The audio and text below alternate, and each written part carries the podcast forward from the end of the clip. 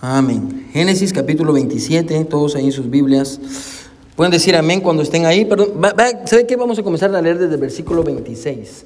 Génesis 26, ah, versículo, perdón, capítulo 26. Vamos a leer desde el versículo 37 al versículo 17 del capítulo 27.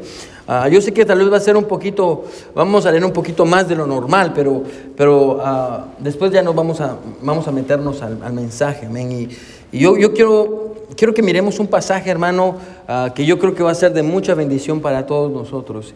Y yo espero, hermano, con todo mi corazón que usted pueda poner atención. A propósito, hermano, ah, antes de que lea, si usted quiere orar, hermano, por a Mili, es sobrina de mi hermano Ángel, amén, y ella está sufriendo con ataques de, epilepsia, amén, y, ella iba a estar con nosotros y su familia iba a estar con nosotros esta mañana, pero ella sufrió un ataque, entonces no pudo, no pudo acompañarnos, así que ore hermano por hermano Ángel, hermana Mari y su familia, y, por Mili, esté orando por ella. De igual manera, hermano, le animo que esté orando por hermano Leonel y la hermana Sandra, tuvieron que salir por una emergencia que tuvieron ahí, así que ore por ellas y ore en especial por Jackie, amén, y ah, por cosas que están pasando ahí en sus vidas. Y, yo creo que, ah, ah, hermano, yo siempre digo esto, amén, somos una familia, amén, en este lugar somos una familia. Y si alguien tiene algún problema, hermanos, todos tenemos que responder por ellos porque somos familia, somos la familia de Dios, amén. Así que yo le animo que esté orando por ellos y, y ahí cuando tenga un tiempecito. Así que Génesis capítulo 26. Vamos a leer desde el versículo 34 en adelante. Quiero que me siga ah, con su vista. De realmente de ahí comienza el, pensamiento. Amén. Ah, muchas veces yo les he dicho esto varias ocasiones, hermano. Ah, los números que la Biblia tiene, los capítulos y los versículos, eh, no son inspirados. Amén. Eh, y los títulos que aparecen arriba de los capítulos no son inspirados. Amén. esos fueron puestos por hombres. Son muchas veces son buenos porque nos ayudan a encontrar los lugares fácilmente, pero muchas veces interrumpen la línea de pensamiento de un pasaje. Así que vamos a, vamos a hacer eso hoy, hermano. Ah, vamos a leer del versículo 34 del versículo ah, del capítulo 26. Y quiero que ponga atención desde el comienzo, ¿sí? Mire lo que dice la Biblia, dice, "Y cuando Esaú era de 40 años, ah, y cuando Esaú era de 40 años, tomó por mujer a Judith, hija de Beeri, Eteo, y a Basemat, hija de Elón, Eteo. Y lo que dice el versículo 35. Y fueron amargura de espíritu para Isaac y para Rebeca. Isaac y Rebeca son los papás de Saúl. Mire que sigue diciendo el, el capítulo 27, versículo 1. Aconteció que cuando Isaac envejeció y sus ojos se oscurecieron, quedando sin vista, llamó a Esaú su hijo mayor y le dijo, Hijo mío. Y él respondió, heme aquí. Y él dijo, he aquí ya, ya soy viejo no sé el día de mi muerte. Toma pues ahora tus armas, tu aljaba y tu arco, y sal al campo y tráeme casa. Y hazme un guisado como a mí me gusta. Y tráemelo y comeré, para que yo te bendiga antes que muera. Y Rebeca estaba oyendo cuando hablaba Isaac a Esaú su hijo, y se fue Esaú al campo para buscar la casa que había de traer. Entonces Rebeca habló a Jacob su hijo, diciendo, He aquí yo he oído a tu padre que hablaba con Esaú tu hermano, diciendo, tráeme casa y hazme un guisado para que coma y te bendiga en presencia de Jehová antes que yo muera. Ahora pues, hijo mío, obedece a mi voz en lo que te mando. Ve ahora al ganado y tráeme de ahí dos buenos cabritos de las cabras, y haré de ellos viandas para tu padre, como a él le gusta. Y tú las llevarás a tu padre y comerá, para que él te bendiga antes de su muerte. Y Jacob dijo a Rebeca, su madre, he aquí, Esaú mi hermano es hombre belloso y yo lampiño. Quizá me palpará mi padre y me tendrá por burlador y traeré sobre mí maldición y no bendición. Y su madre respondió, hijo mío, sea sobre mí tu maldición. Quiero que ponga, espero que esté poniendo atención a lo que está pasando aquí. Amén. Sé sobre mí tu maldición. Solamente obedece a mi voz y ve y tráemelos. Entonces él fue y los tomó y los trajo a su madre, y su madre hizo guisados, como a su padre le gustaba. Y tomó Rebeca los vestidos de Saúl, su hijo mayor, los preciosos, que ella tenía en casa, y vistió a Jacob, su hijo menor. Y cubrió sus manos y la parte de su cuello donde no tenía vello, con las pieles de los cabritos. Y entró y entregó los guisados y el pan que había preparado en manos de Jacob, su hijo. Entonces este fue a su padre y dijo, Padre mío, e Isaac respondió, heme aquí, ¿quién eres, hijo mío? Y Jacob dijo a su padre, yo soy Esaú, tu primogénito. He aquí, he hecho como me dijiste, levántate ahora y siéntate y come de mi casa para que me bendigas. Entonces Isaac dijo a su hijo, ¿cómo es que la hallaste tan pronto, hijo mío?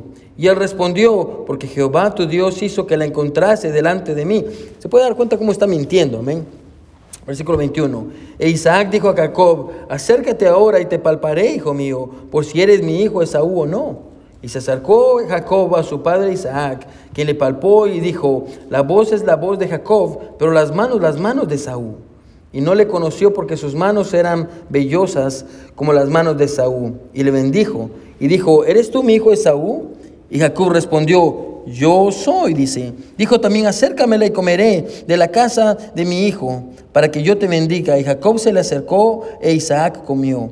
Le trajo también vino y bebió. Y le dijo Isaac a su padre, acércate ahora y bésame, hijo mío. Y Jacob se acercó y le besó, y olió Isaac el olor de sus vestidos, y le bendijo diciendo, y aquí encontramos la bendición que, Él le da a su hijo. Realmente, hermano, vamos a terminar todo, todo el capítulo, ah, ah, pero no lo vamos a leer ahorita, vamos a ir viendo algunos, algunas porciones mientras avanzamos en el sermón. Pero yo creo, hermano, que cuando usted lee esta historia no le va a tomar mucho, hermano, ver que hay problemas en la familia. Amén. ¿Ya se dio cuenta de eso? Hay problemas dentro de la familia. So, hermano, vamos a ver cuál es el problema principal de esta familia y lo vamos a aplicar a todos nosotros. Porque aunque usted no lo crea, hermano, todos nosotros tenemos familias. Amén. Si usted, tal vez usted no tiene hijos, pero usted tiene una esposa. Ah, tal vez, hermano, usted tiene hijos, tiene tíos, tiene papás, hermano. Todos pertenecemos a una familia. Y, así que vamos a tomar, hermano, el ejemplo de esta familia y lo vamos a aplicar a nuestras vidas. No solo de manera familiar o, grupal, sino también de una manera específica. Hoy yo quiero predicar bajo este título. Una familia desentonada con la voluntad de Dios. Una familia desentonada con la voluntad de Dios. Amén. So vamos a pedirle a Dios que, se encuentre con nosotros. Amén. Y, tal vez usted dice, ah, el pastor va a aplicar de la familia, no me aplica a mí. Sí, nos va a aplicar a todos. Amén. Así que ah, quiero que ponga mucha atención porque yo creo que vamos a aprender bastante en esta, en esta hora. So vamos ahora. Mi buen Dios que estás en el cielo, te pedimos, Señor, que tú nos hables. a mi Dios, ayúdame, Señor, a exponer tu palabra con amor y con verdad, Señor. Ayúdame, Señor, a poder esconderme detrás de tu cruz, para que tu nombre sea enaltecido y no yo, mi Señor. Te pido que tú nos hables a todos, que te encuentres con nosotros, Señor, en medio de nuestra honestidad y que podamos, mi Dios, buscarte de corazón. Y, mi Dios, y si tenemos vidas desordenadas, que, que puedan ser entonadas, mi Dios, a través de tu palabra. Ayúdanos, mi Dios, ayúdanos a poner atención. En el nombre de Jesús oramos. Amén y amén. Pueden sentarse, hermanos.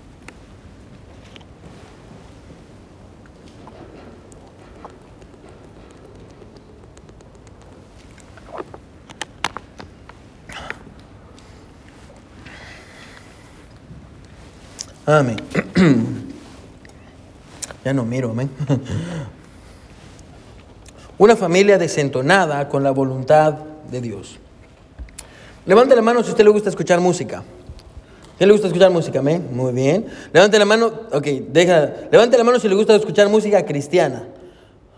Ay, como, me encanta porque los miro y Dios, Dios sabe en el cielo que no les gusta a todos. Amén. So, yeah, y, y, mano, a mí me encanta la música, amén. Y eh, no sé si usted se ha dado cuenta, mano, pero yo soy una persona, a mí, yo amo la música y, y me encanta Vamos a ponerlo así mejor. Me encanta la buena música. ¿Hay música mala, pastor? Sí, hay música mala. Pero a mí me gusta la buena música. Me gusta la música, hermano, que exalta la palabra de Dios, que exalta, que exalta el carácter de Dios.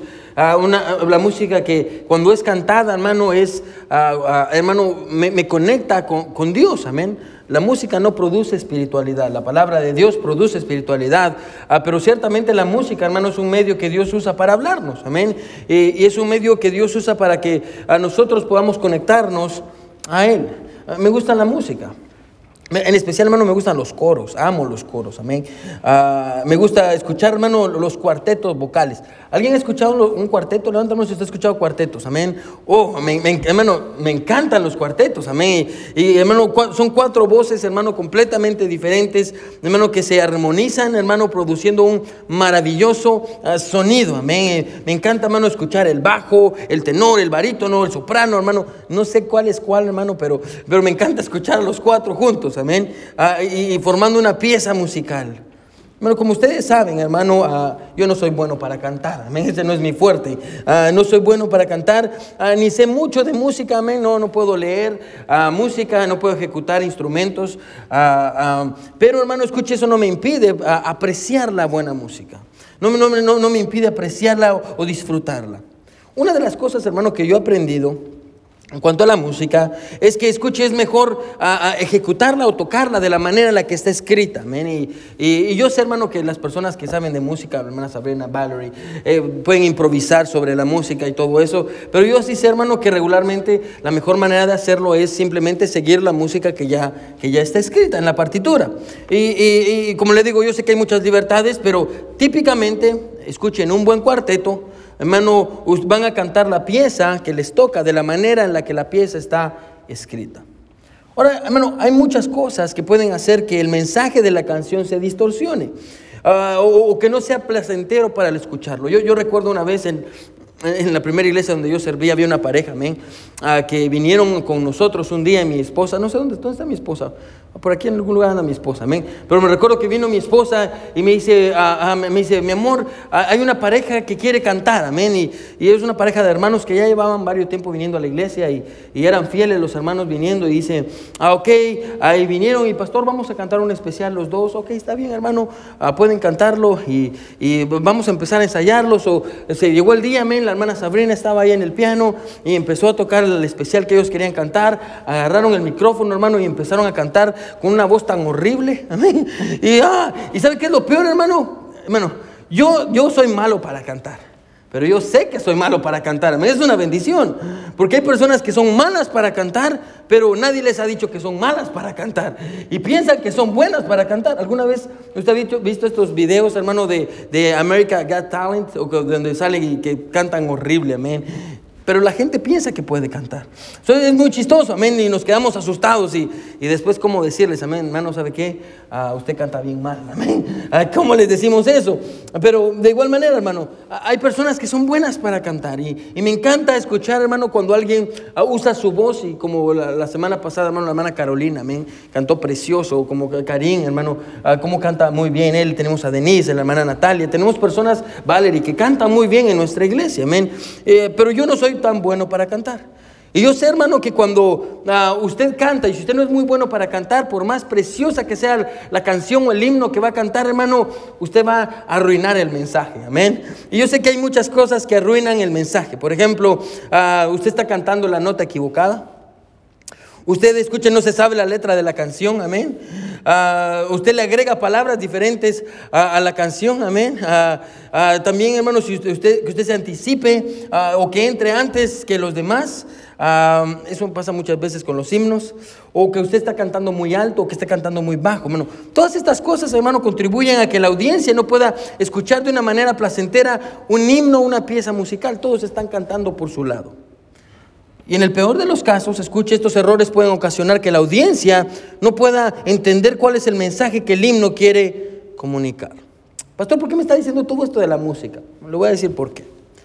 Si la familia, hermano, de la que acabamos de leer en Génesis 27, Isaac, el papá, Rebeca, la mamá, Esaú y Jacob, los hijos, estuvieran cantando en un cuarteto, escuche, Creo que no nos tomaría mucho tiempo para darnos cuenta que todos están completamente desentonados. Amén. Cada uno está cantando su propia canción. Esaú, Esaú, perdón, e Isaac están añadiéndole palabras al canto. Rebeca y Jacob están cantando las palabras correctas, pero se adelantaron al canto y no suena muy bien. Y, y todos, hermanos, en nuestro pasaje están completamente desentonados. Y creo, hermano, que si somos honestos en esta mañana, todos tendremos que confesar que hay ocasiones en las que nuestra familia, inclusive escuche nuestra vida misma, hermano, se encuentra desentonada con la voluntad de Dios. Amén. Cuando digo entonado, quiere decir que, quiere decir que estamos en la voluntad de Dios. Desentonado entonces sería estar lejos de la voluntad de Dios. A veces, hermano, escuche, escribimos nuestra propia música. A veces nos adelantamos a la melodía o a veces le quitamos las palabras que no nos gustan o a veces simplemente estamos cantando con una mala actitud. Bueno, yo recuerdo cuando yo eh, eh, era maestro en una escuela cristiana y recuerdo que un día yo era el encargado de, la disciplina. Llevaron una niña y llegó la niña a mi oficina, amén, y, ah, para que la regañara, amén, y la mamá estaba ahí, la mamá estaba hablándole, y la niña estaba ahí, sentada, amén, y la mamá se enoja y le dice, párate, y la niña la ve y se para y le dice, sí, yo me voy a parar, pero por dentro todavía estoy sentada, amén. Muchas veces personas vienen a la iglesia así, amén, están sentadas en la iglesia, y, pero ya se desconectaron, amén, no están aquí, cantan con mala actitud. Bueno, mi oración en esta mañana es que, hermano, usted pueda reflexionar.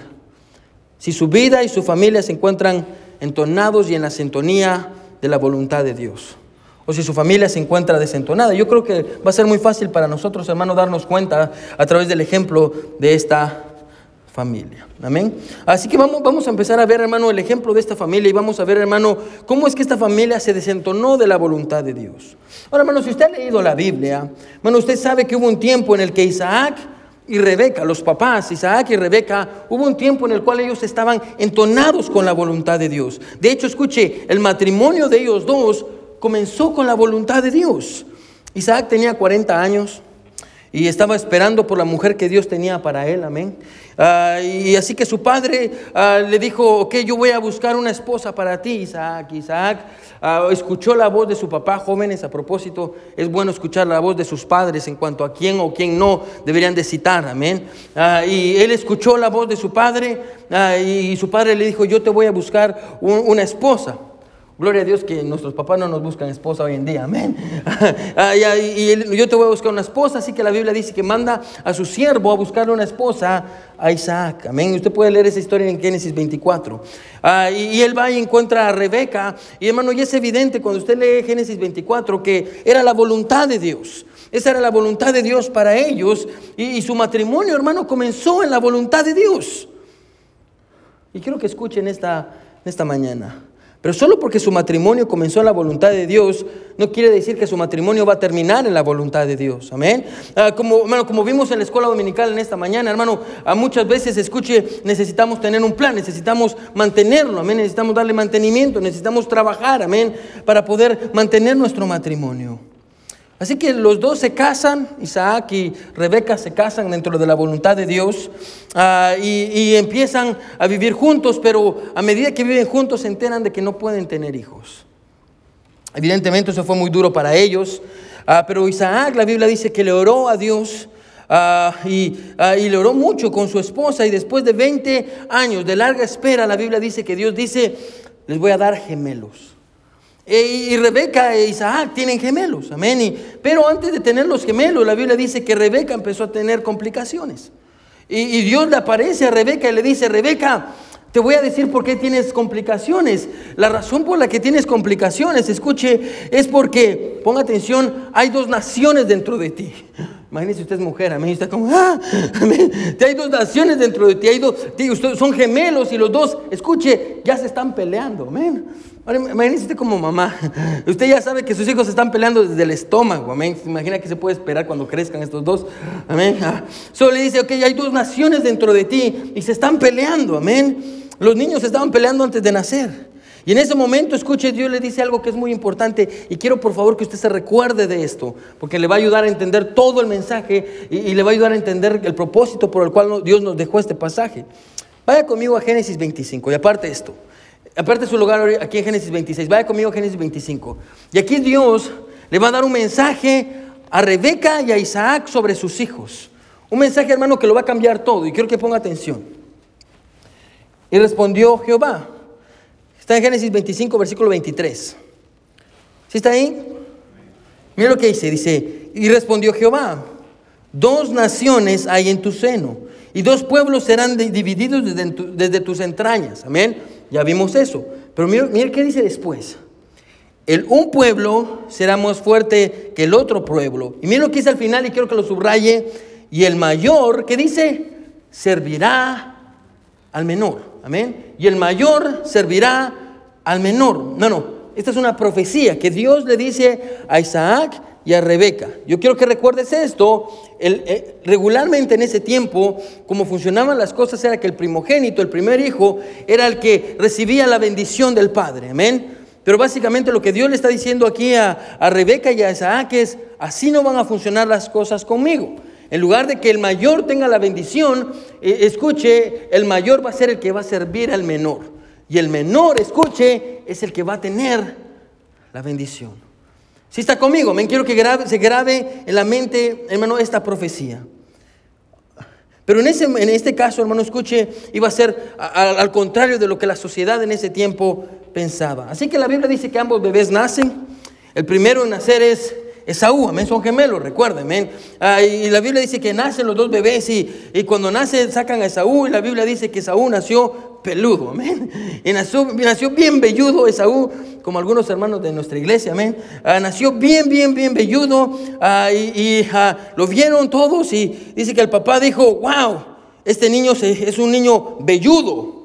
Y entonces le puso por nombre Esaú. ¿Qué significa Esaú? Velludo, amén. Así, así eso significa Esaú, amén. El que tiene mucho pelo, amén. Así le puso, el que tiene mucho pelo. Y cuando lo, estaban sacando, ponga atención, se dan cuenta, hermano, que en el carcañal de, Esaú venía una manita. Y, era su hermano, amén. Era, era el que venía y él venía agarrado del carcañal de su hermano, que era el segundo bebé y sacan al segundo bebé y dicen, wow, este niño está agarrado del carcañal de su hermano, amén. Le vamos a poner por nombre Jacob. ¿Qué significa Jacob? El que está agarrado del carcañal, amén. No eran muy ingeniosos para los nombres en ese tiempo. Así que le ponen el que está agarrado del carcañal y, nacen los dos. Ah, la Biblia dice que pasa el tiempo ah, ah, y, Esaú, el, el mayor, el que era velludo, se convierte en un hombre del campo. Mientras que Jacob se convierte en un hombre de casa, amén. Eh, un día la Biblia dice que Esaú está cansado, y se fue a casar, amén, y está casado, está cazando todo el día y, empieza a darle hambre. Mucha hambre, él tiene mucha hambre, así como cuando usted pasa trabajando bajo el sol todo el día, amén. Y usted dice, ay, ay, ¿dónde está? Anda buscando por todos lados dónde está la comida o el McDonald's, amén, porque tiene mucha hambre. De igual manera se encuentra Esaú, tenía mucha, mucha hambre, amén. Porque acaba de regresar de su cacería y cuando regresa a su casa siente un honor, amén. Su hermano está preparando una comida, amén. A Jacob había preparado un potaje una comida especial de lentejas, amén. Y deliciosa. No sé si le ha pasado eso, hermano. Cuando usted tiene hambre, hermano, todo huele rico, amén. Usted entra y es como, ah, siente el olor delicioso de la comida y dice, oh, wow. Y se acerca a su hermano y le dice, ¿qué tienes? Y Jacob le dice, he preparado esta comida, mira, es deliciosa. Ponga atención, amén. ¿Qué es esta comida? Es una sopa de lentejas. Levante la mano si le gustan las lentejas. Amén, buenísimas, amén. Ah, con bacon, amén, y, con sausage. Amén. So, eh, tenía ahí el, no creo que comían bacon en ese tiempo, amén. Ah, pero le tiene ahí las lentejas y viene y le dice, hermano, yo siento que me voy a morir del hambre, amén. Dame un poco de comida. Entonces Jacob le dice, hmm, yo te doy la comida, pero, escuche, me vas a tener que dar tu primogenitura. En otras palabras, la bendición, amén. Yo quiero que me des la bendición, ¿sí? No quiero que mi papá, ponga atención, no quiero que mi papá te dé la bendición a ti por ser el primogénito, sino yo quiero tener esa bendición. Esaú dice, me voy a morir de hambre si no me la das, ¿de qué me va a servir la bendición? Sí, entonces viene y la Biblia dice esto, que vende su primogenitura a Esaú por un plato de lentejas, amén. So, recuerde una vez más, ¿qué es lo que está haciendo Jacob? Quiero que me siga. Jacob está intentando arrebatarle a Dios las bendiciones que Dios ya le quería dar. ¿Se recuerda la, profecía desde el principio? El menor va a ser, escuche, el que va a ser servido del mayor, amén. El menor iba a tener la bendición. Pero ¿qué encontramos a Jacob? ¿Qué está haciendo Jacob? Intentando robar la bendición de Dios, amén. Ok, la Biblia dice que agarra la bendición de su padre, ah, ah, perdón, toma la bendición de su hermano, le da la primogenitura a Esaú. Le quita la primogenitura a Esaú. Él acepta el negocio. Esaú, escuche, cambió la bendición de Dios por un plato de lentejas. Podemos ponerlo de esta manera, si está escribiendo, escriba esto. Bueno, incluso podríamos decir que Saúl renunció, escuche, a lo que más importaba en la vida con tal de conseguir lo que más quería en el momento. ¿Sí? Se lo vuelvo a repetir, creo que me siga, ¿sí? Esaú renunció a lo que más, lo que más importaba en su vida, que era la bendición de Dios. Renunció a lo que más importaba en la vida, escuche, con tal de, de tener lo que él más quería en el momento. Amén. Y, hermano, y si usted no tiene cuidado, hermano, nosotros también podemos cometer el mismo error de renunciar a las cosas que son más importantes en nuestra vida con tal de tener lo que más queremos en el momento. Hermano, usted no sabe ¿Cuántas personas escuchan han perdido la bendición de Dios por no estar o no entender esta verdad? Usted no sabe cuántas personas están sufriendo hoy en día a causa de renunciar lo que era más importante para ellos con tal de tener lo que más querían en el momento. Así que el tiempo pasa. Escuche, Isaac es anciano. Ponga atención. La Biblia dice que ha perdido la vista. Isaac sabe que es tiempo de pasar la bendición que recibió de su padre, amén, Abraham. Uh, bendición que había recibido de Dios, y era tiempo de pasar la bendición a uno de sus hijos. Culturalmente, hermano, la bendición tenía que ser para Esaú porque él era el primogénito, pero recuérdese que le había dicho Dios hace mucho tiempo, no, la bendición no va a ser para el primogénito, la bendición va a ser para el hermano menor, para el pequeño. Eso quiere que Dios, ya se lo había dicho a Esaú. Él, él, conocía eso, pero ¿qué es lo que va a hacer Isaac? La Biblia dice que Isaac disfrutaba mucho de la carne y de lo que le traía a su hijo. Así que dice, mi hijo favorito, ponga atención, mi hijo favorito es Esaú. Solo voy a pedir, lo que Dios dijo no importa, que, tengo que bendecir al menor, no. Mi hijo favorito es Esaú. So va con Esaú y le dice, mi hijo, a mí, a mí como me gusta cuando vas a casar y traes, traes carne y me preparas un potaje, me preparas un guisado. Hijo, ¿sabes qué? Ve y, tráeme una casa, ve a cazar un animal, vienes y me haces un, un guisado delicioso y yo te voy a bendecir. ¿Se, da cuenta de lo que está haciendo Isaac? Amén. Dios ya le había dicho, no lo hagas. Dios ya le había dicho desde el principio, no. No tienes que bendecir al mayor, tienes que bendecir al menor. Pero Isaac está haciendo lo que él quiere hacer. De hecho, hermano, el pasaje dice que escuche que lo que Esaú hizo, hermano, él va y trae su, lo que le tenía que traer, amén. Va y lo casa. A propósito, quiero que ponga atención en cuanto a esto. Es bien interesante, hermano, cómo, cómo Esaú, hermano, ponga atención, tiene, tiene un hijo especial, un hijo que más quiere, y su hijo, perdón, como Isaac tiene un hijo al que más quiere y es Esaú. De hecho, el pasaje dice, ponga atención, que, que el papá permitía que su hijo hiciera todo lo que él quería. Una prueba de ello está en el versículo 34 del capítulo 27. Perdón, del, capítulo 26. Miren lo que es el capítulo, versículo 34 del capítulo 26. Dice, y cuando Esaú era de 40 años, tomó por mujer a Judith, hija de Beri, Eteo, y Abasemat, hija de Elón, Eteo, y fueron amargura de espíritu para Isaac y para Rebeca. ¿Se da cuenta, hermano? Esaú está haciendo lo que él quiere. Hermano, e, él, hace, y, el papá no hace absolutamente nada para detener a su hijo.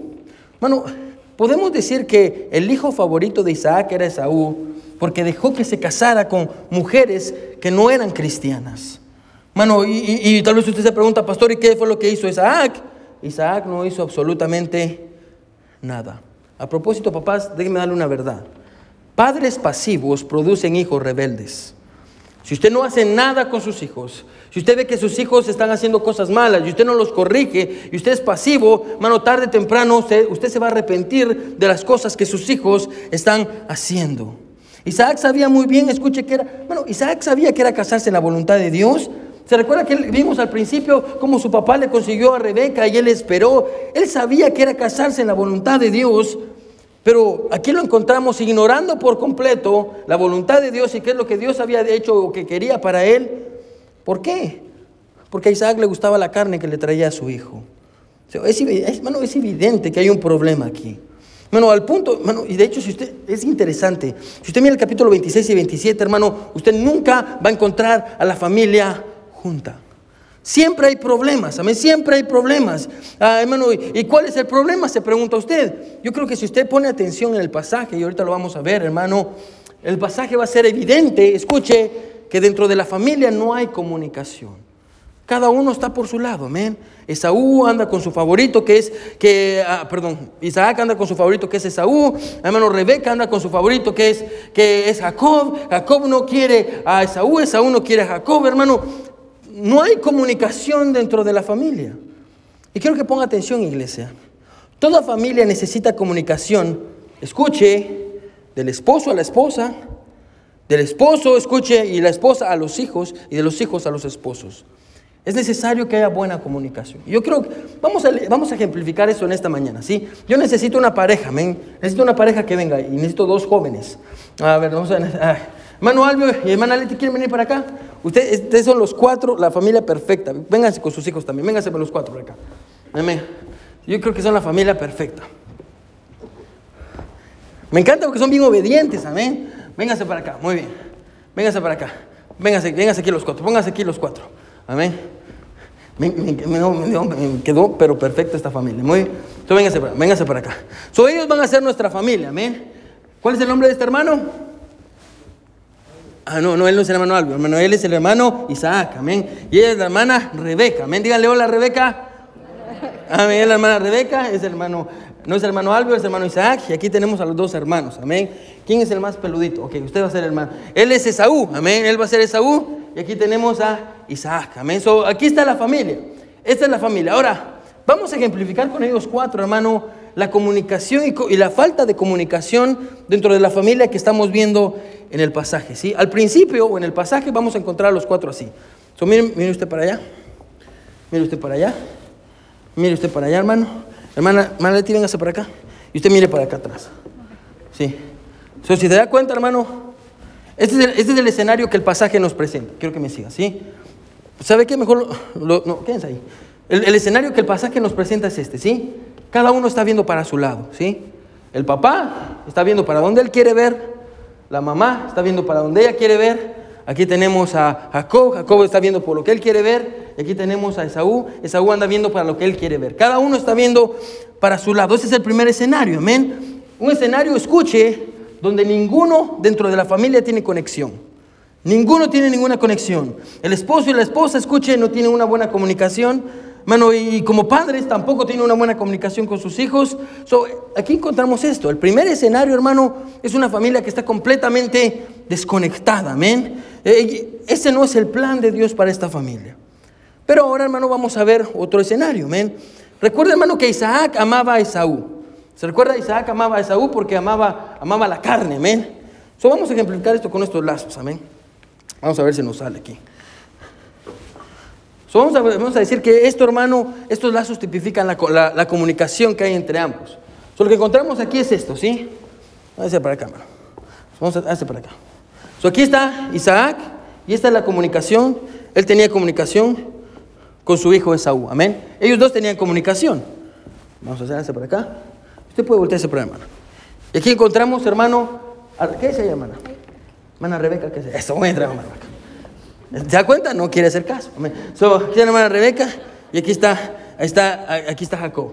Entonces, este es el segundo escenario. Ponga atención. ¿Cuál es el segundo escenario? Donde el papá, escuche, tiene comunicación con un hijo. Porque su hijo es el favorito. Con este hijo habla. A este hijo lo llama, pues si necesita algo. tienen buena comunicación ellos dos. Y aquí está la mamá. La mamá tiene buena comunicación, pero solo con este hijo. Pero ¿cuál es el problema aquí? Quiero que me siga. El problema es que los papás no tienen comunicación. Los papás no se hablan.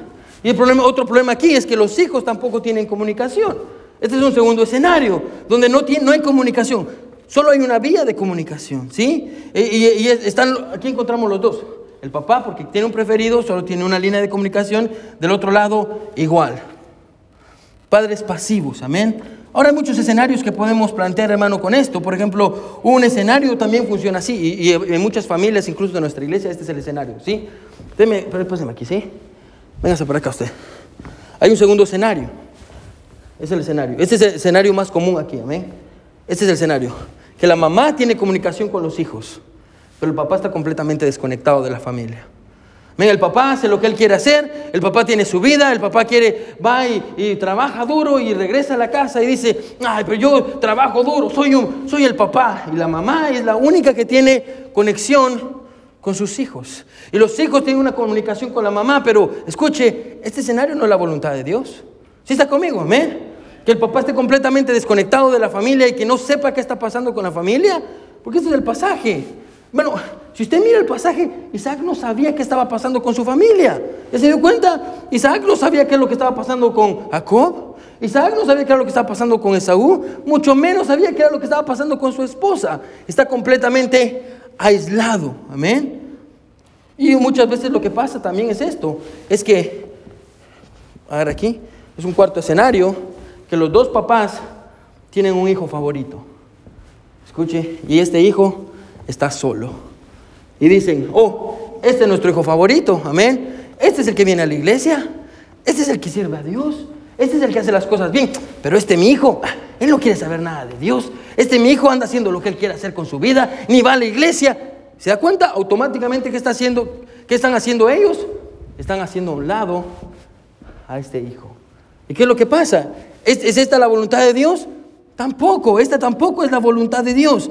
Dios no quiere eso, amén. Ahora, el punto que yo quiero que usted entienda en esta mañana, hermano, quiero que me siga, es que todos esos escenarios que vimos, hermano, están fuera de la voluntad de Dios. Eh, todos estos escenarios están completamente fuera de la voluntad de Dios. La familia, escuche, debería de tener comunicación entre sí. Amén. Muy sencillo, amén. usted agarra hasta, aquí, usted agarra aquí, y usted agarra aquí, muy bien. Pero no me dejan aquí en el centro. Yo no, yo no pertenezco a esta familia. Amén. ¿Se da cuenta? Escuche, esa es la voluntad. Ponga atención. Esta es la voluntad de Dios. Que todos tengan comunicación. Que haya comunicación del papá con la mamá. Que, eh, eh, escuche, esta relación aquí es la relación más importante. Que ellos dos tengan comunicación, que ellos dos se hablen, que ellos dos se... Ok, esto es lo que vamos a hacer con nuestros hijos. ¿Cuál es el problema? Vamos a solucionarlo así. Escuche, que no solo la esposa tenga que tratar con los hijos, que no solo el esposo tenga que tratar con los hijos, sino que es un problema, ponga atención, de los dos. Amén. Y que los hijos, escuche, ellos también estén conectados a sus papás, que no le estén escondiendo cosas a sus papás. So, pueden sentarse, Buen trabajo. Un aplauso para los hermanos. Muy bien, hermano, hermano, todos estos escenarios están desentonados con la voluntad de Dios. Una familia, hermano, debería de tener comunicación entre sí. El problema, ponga atención, es el siguiente. Ahorita vamos a empezar a entrar con el problema. El problema es que ellos dejaron entrar en sus vidas cosas, escuche, que les robaron la relación que deberían de tener dentro del hogar. Primeramente la relación entre esposos. Es evidente, hermano, que la relación entre Isaac y Rebeca, hermano, no está para nada bien. ¿Por qué, pastor? ¿Cómo sabe eso? Porque ambos, escuche, están ocultándose cosas. ¿Se da cuenta, hermano? Isaac sabía que tenía que bendecir al menor. Rebeca sabía que, tenía, que Isaac tenía que bendecir al menor. Pero ¿qué es lo que Isaac hace? A escondidas de mi esposa, yo voy a bendecir al mayor. ¿Y qué es lo que hace la esposa? A escondidas del esposo, va, escuche y escucha qué está pasando. ¿Se da cuenta? Los dos se están escondiendo cosas. Hermano, en ¿sabe qué destruye a los matrimonios, hermanos? La deshonestidad. Cuando usted constantemente le está mintiendo a su pareja, cuando usted constantemente le está ocultando cosas a su pareja. No, no, eh, me encanta, porque hay personas que vienen y me dicen, ay pastor, es que lo que pasa es que ella, ella quiere que, hasta, pastor, hasta quiere tener mi contraseña de Facebook. ¿Ah? Mano, le voy a decir esto, ¿sí? Yo, yo creo que lo he escuchado varias veces de mí, pero se lo vuelvo a repetir. Si su esposo o su esposa no le quiere dar la contraseña de Facebook, 100% seguro está ocultando algo malo. Amén. Gracias a las dos personas que están poniendo atención. Amén. 100% seguro que está ocultando algo. Amén. Pastores, que lo que pasa es que yo necesito mi privacidad. Bueno, usted sí sabe que en el matrimonio no hay privacidad. Ni en el baño. Amén. Y que Dios nos ayude, amén. La otra estábamos hablando con Karim Valerie acerca de eso, amén. Ya, yo necesito mi privacidad en el baño, amén. Bueno, en el matrimonio no debería de haber privacidad. Bueno, porque los dos, escuche, la Biblia dice que los dos venimos a ser uno. Hermana, no le oculte cosas a su esposo. Amén. Esa no es la voluntad de Dios para usted. Hombre, no le oculte cosas a su esposa. Esa no es la voluntad de Dios para usted. ¿Se da cuenta en el pasaje? Los dos están ocultando cosas. Y porque se están ocultando, bueno, y vamos a ver cuál, es el, cuál, va a ser la consecuencia de todo esto. Bueno, pero no solo los papás, la relación entre los hijos con sus padres. Bueno, los dos hijos están completamente mal. Aquí tenemos a Esaú. Esaú no le importa la bendición de Dios. A Esaú no le importa lo que, lo que Dios tiene para él. Y por el otro lado encontramos a Jacob mintiendo, diciendo cosas, intentando arrancarle a Dios lo que Dios le quería dar. No tienen una buena relación con Dios. Bueno, y, y lo peor es esto. Están permitiendo, escuche, permitiendo cosas en su vida que a la larga va a terminar destruyendo la relación más importante, la relación con Dios. Jóvenes, pongan atención. No dejen que por tener una relación con alguien más, esta relación termine destruyendo la relación más importante de su vida. ¿Cuál es esa relación? Su relación con Dios. Muchos jóvenes, escuche, dicen, oh pastor, pero no es cristiano como Esaú. Ah, me voy a casar con esta mujer que no es cristiana y no importa, pero yo, yo la voy a convertir, pastor. Y a la larga, escuche, se casa con esta persona que no tiene amor para Dios, que no conoce a Dios y usted sabe que no, no conoce a Dios. Y esta relación ilícita termina destruyendo su relación con sus padres y su relación con Dios. La relación, escuche, y yo creo que la relación más importante de todas es la relación con Dios.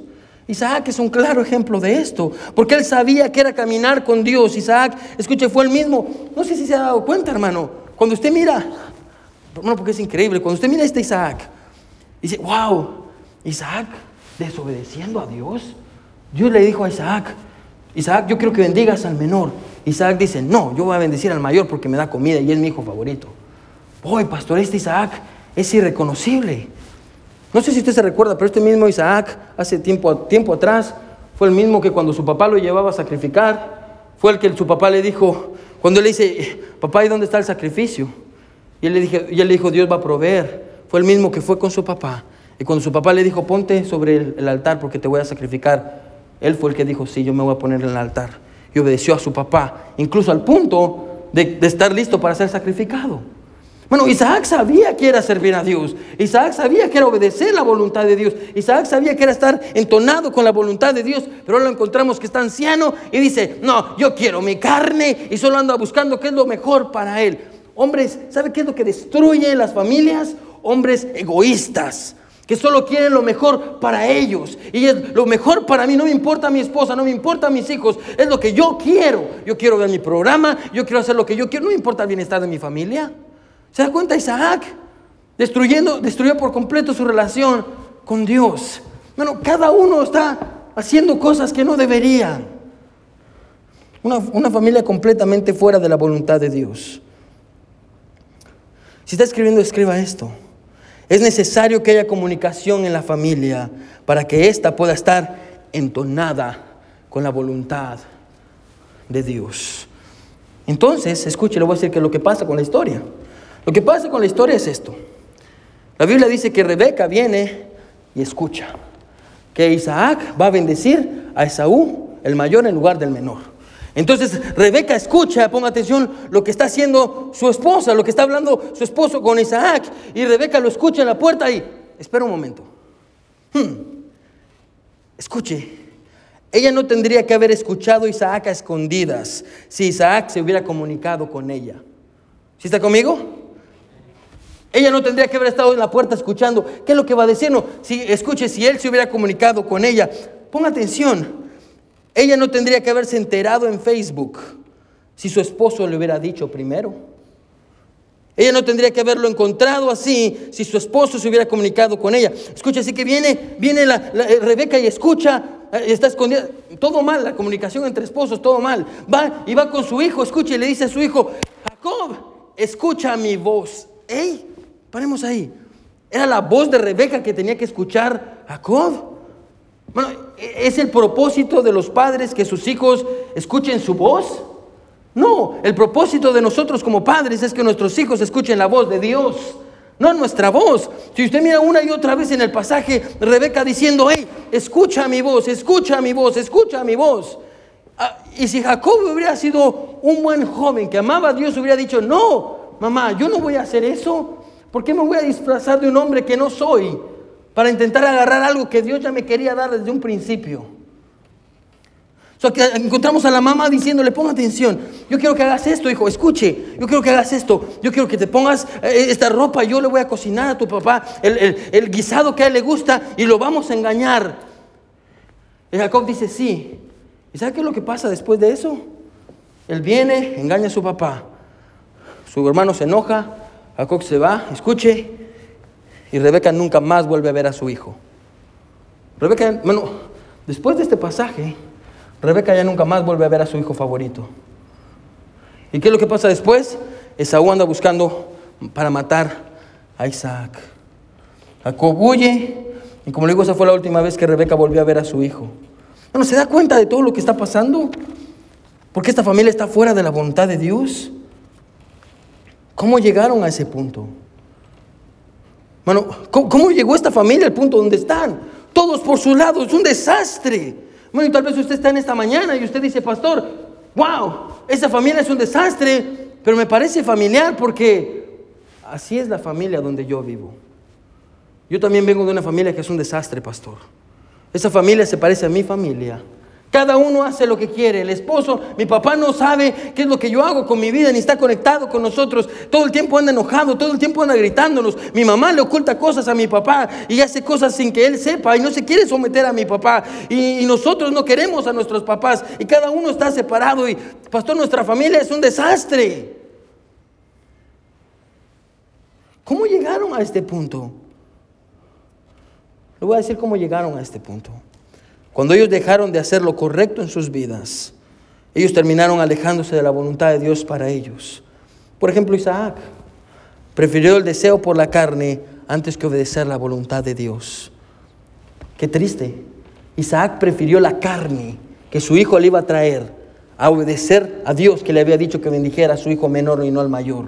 Prefirió la carne bueno, escuche, quiero que me siga. Bueno, en lugar de guiar a su familia, ponga atención, se puso en una posición, posición de desobediencia porque él quería hacer lo que él quería hacer. Y eso destruye familias. Papás y esposos, escuche, que solo viven para satisfacer sus deseos y, y es lo que yo quiero, amén. Y, y, su esposa está llorando y su esposa ya le dijo que tiene que cambiar, que tiene que arreglar las cosas. Y él dice, no, es que así soy yo porque yo soy bien macho. Así me enseñaron a mí. Y yo no voy a cambiar. Necio.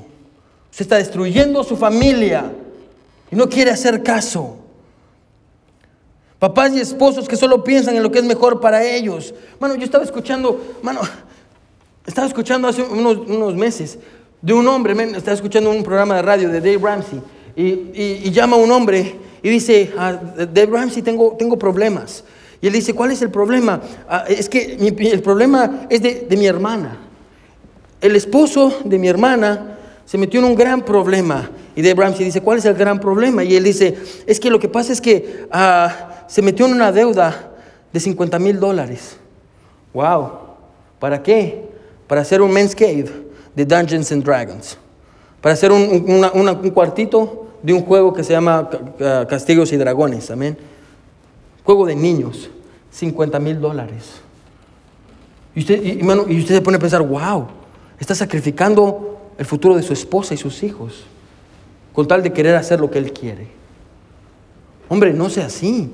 Si usted es así en esta mañana, arrepiéntase. Eh, eh, eh, escuche, escuche, hombre, el bienestar de un hombre no está en querer o tener todo lo que él quiere. El bienestar de un hombre está en que su esposa y sus hijos estén bien. Amén. Yo creo que ese es el corazón de... ¿No es lo que dice la Biblia? Que, deberíamos de amar a nuestra esposa como Jesucristo amó a la iglesia y se entregó a sí mismo por ella.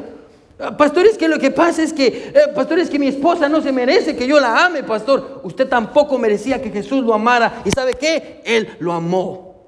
Y la Biblia dice que eso es lo que nosotros deberíamos de hacer con nuestras esposas. Amarlas, escuche, no porque ellas lo merezcan o no lo merezcan, sino porque Él nos amó a nosotros primero. Ese es el trabajo de un hombre. ¿Sí está conmigo?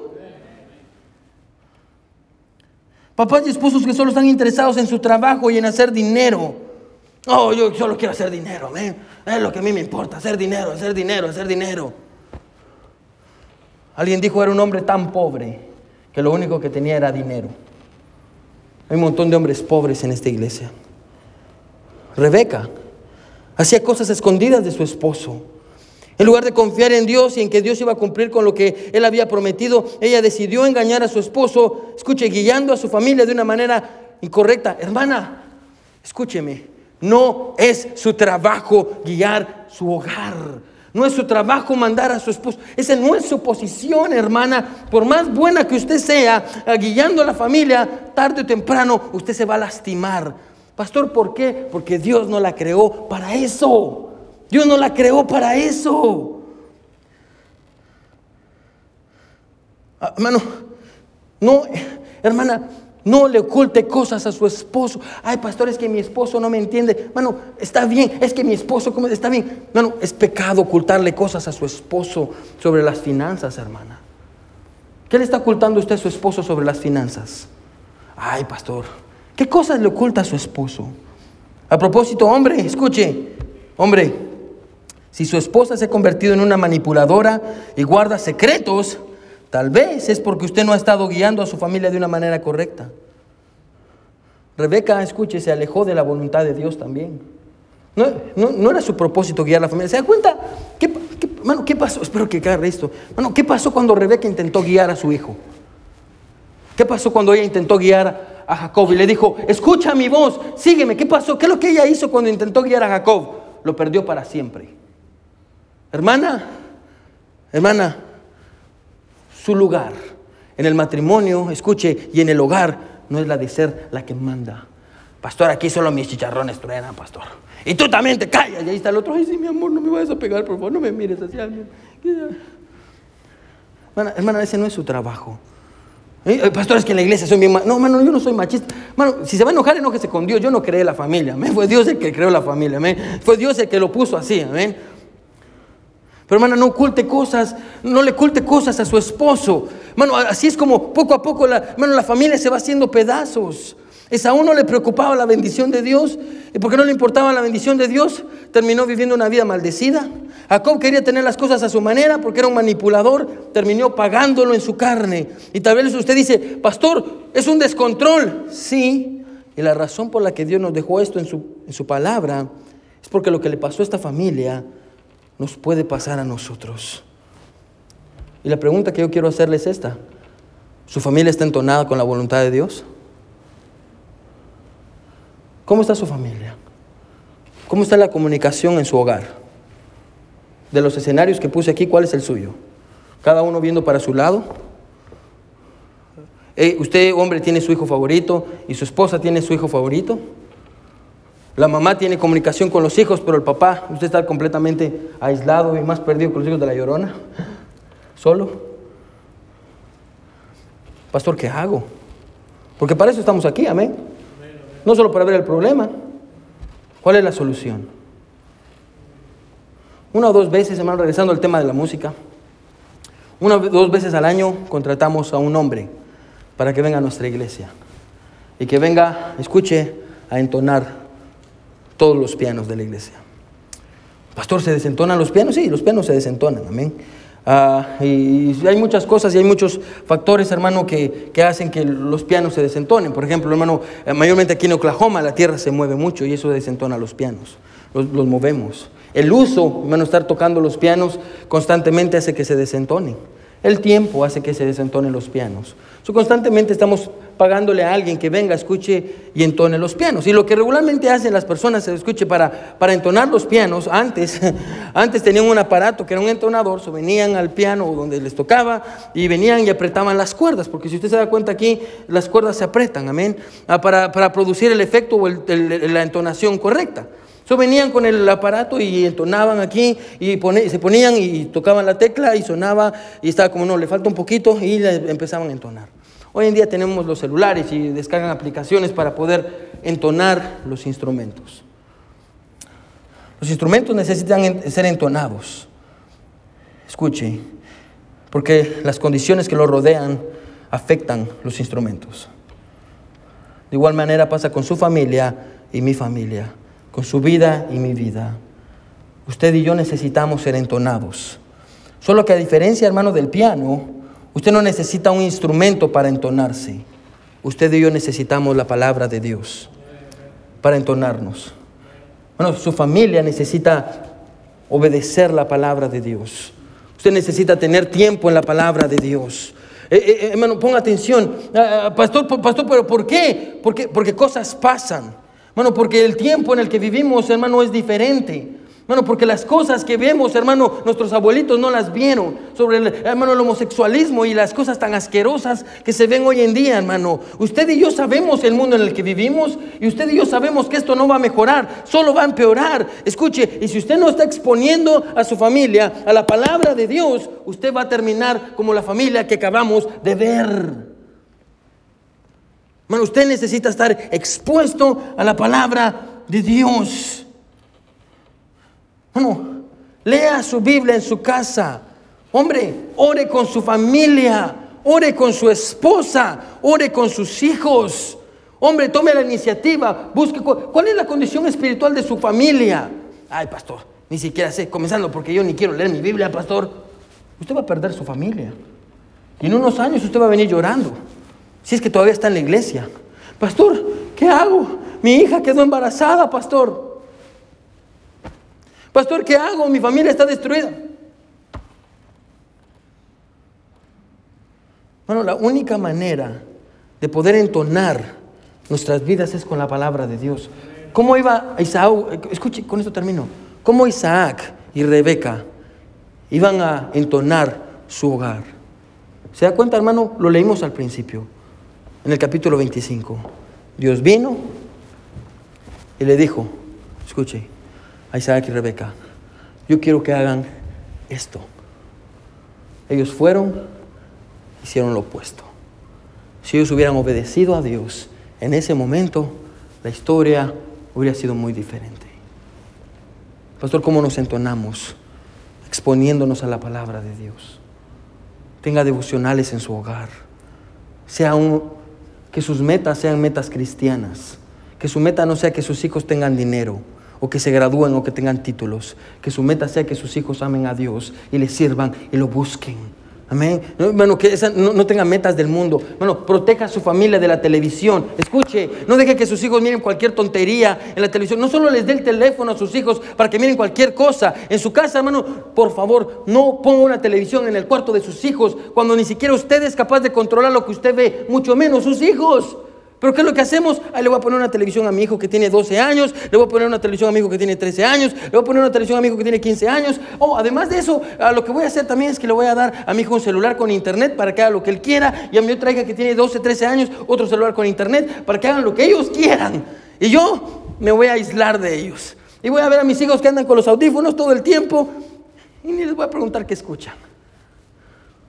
Hace mucho tiempo hubo un experimento en el que en Rusia, el que se acercaban con cámaras y le decían a niños pequeños, se acercaban con niños, un niño, niños pequeños de 6, 7 años y les ponían un cigarro en la mano.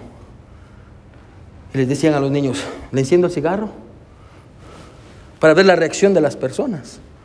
Y las personas decían, los niños, muchos niños decían, no. Habían otros niños que son más tremendos que decían, ah, sí, préndamelo, me mi otro, amén. Porque son niños tremendos, amén. Hicieron el experimento para ver cuál era la reacción de, los adultos. Amén. ¿Cuál es la reacción de un adulto? Si usted mira que un hombre viene aquí, un niño de mi hijo de James de 6 años, y alguien le pone un cigarro y se lo enciende, hermano, yo no sé cómo voy a reaccionar. Pero, spoiler alert, yo voy a reaccionar muy mal. Porque yo amo a mi hijo y yo lo voy a proteger.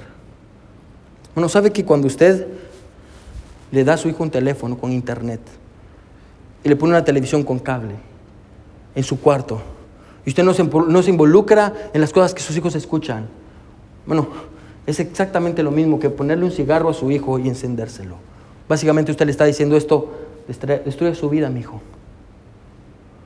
Bueno, tenga control de su hogar. Bueno, y es por la pura gracia de Dios que podemos tener familias firmes.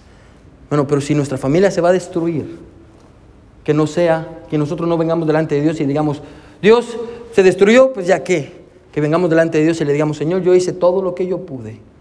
Señor, yo corregí a mis hijos lo mejor que yo pude. Yo los llevé a iglesia, Dios, yo cambié lo más que yo podía cambiar. Yo le leí la Biblia, yo busqué consejo. Yo hice todo lo que estuvo en mis manos para poder salvar a mi familia, Señor, pero no pude. Yo prefiero eso a estar delante de Dios y estar agachado diciendo, Señor, perdóname porque yo no hice lo que tenía que hacer. Que Dios tenga misericordia de nosotros y que nos ayude a todos a tener una familia que está entonada con la voluntad de Dios.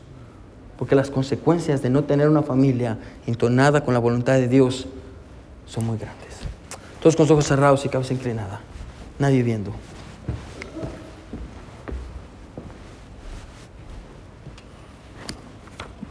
Usted necesita la palabra de Dios para entonar su vida.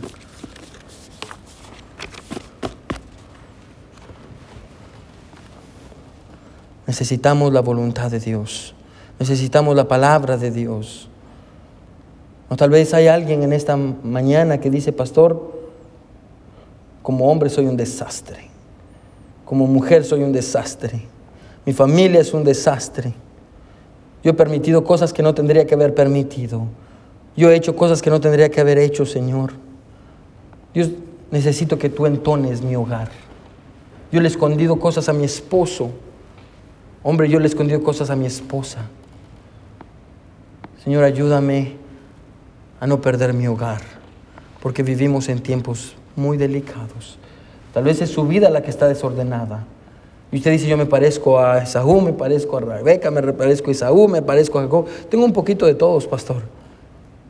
Pastor, necesito regresar y que Dios entone mi vida con su palabra. Pastor, yo me quiero someter. ¿Quiénes dirían, pastor, ore por mí porque yo me quiero someter a la palabra de Dios? Porque hay áreas en mi vida que no están bien. Levante su mano, yo quiero orar por usted. Wow. Gloria a Dios, gloria a Dios, gloria a Dios. Gloria a Dios, hermanos. Gloria a Dios. El piano va a sonar. Bueno, ¿por qué, por qué no vamos a ponernos sobre nuestros pies todos? todos sobre sus pies, todos con los ojos cerrados y cabeza inclinada. ¿Por qué no ora donde está, en el lugar donde está? Y le dice, Señor, bendice mi hogar. Dios, yo no, no estoy cuidando a mi esposa como debería. No me preocupo por su vida espiritual. Estoy ocultando cosas. Señor, no soy un buen hombre. Voy a perder a mi familia, Señor. Ni siquiera sé qué están haciendo mis hijos. Estoy desconectado de, la vida de ellos. ¿Por qué no le dice al Señor, Dios perdóname? Ayúdame a que mi familia esté entonada con tu voluntad.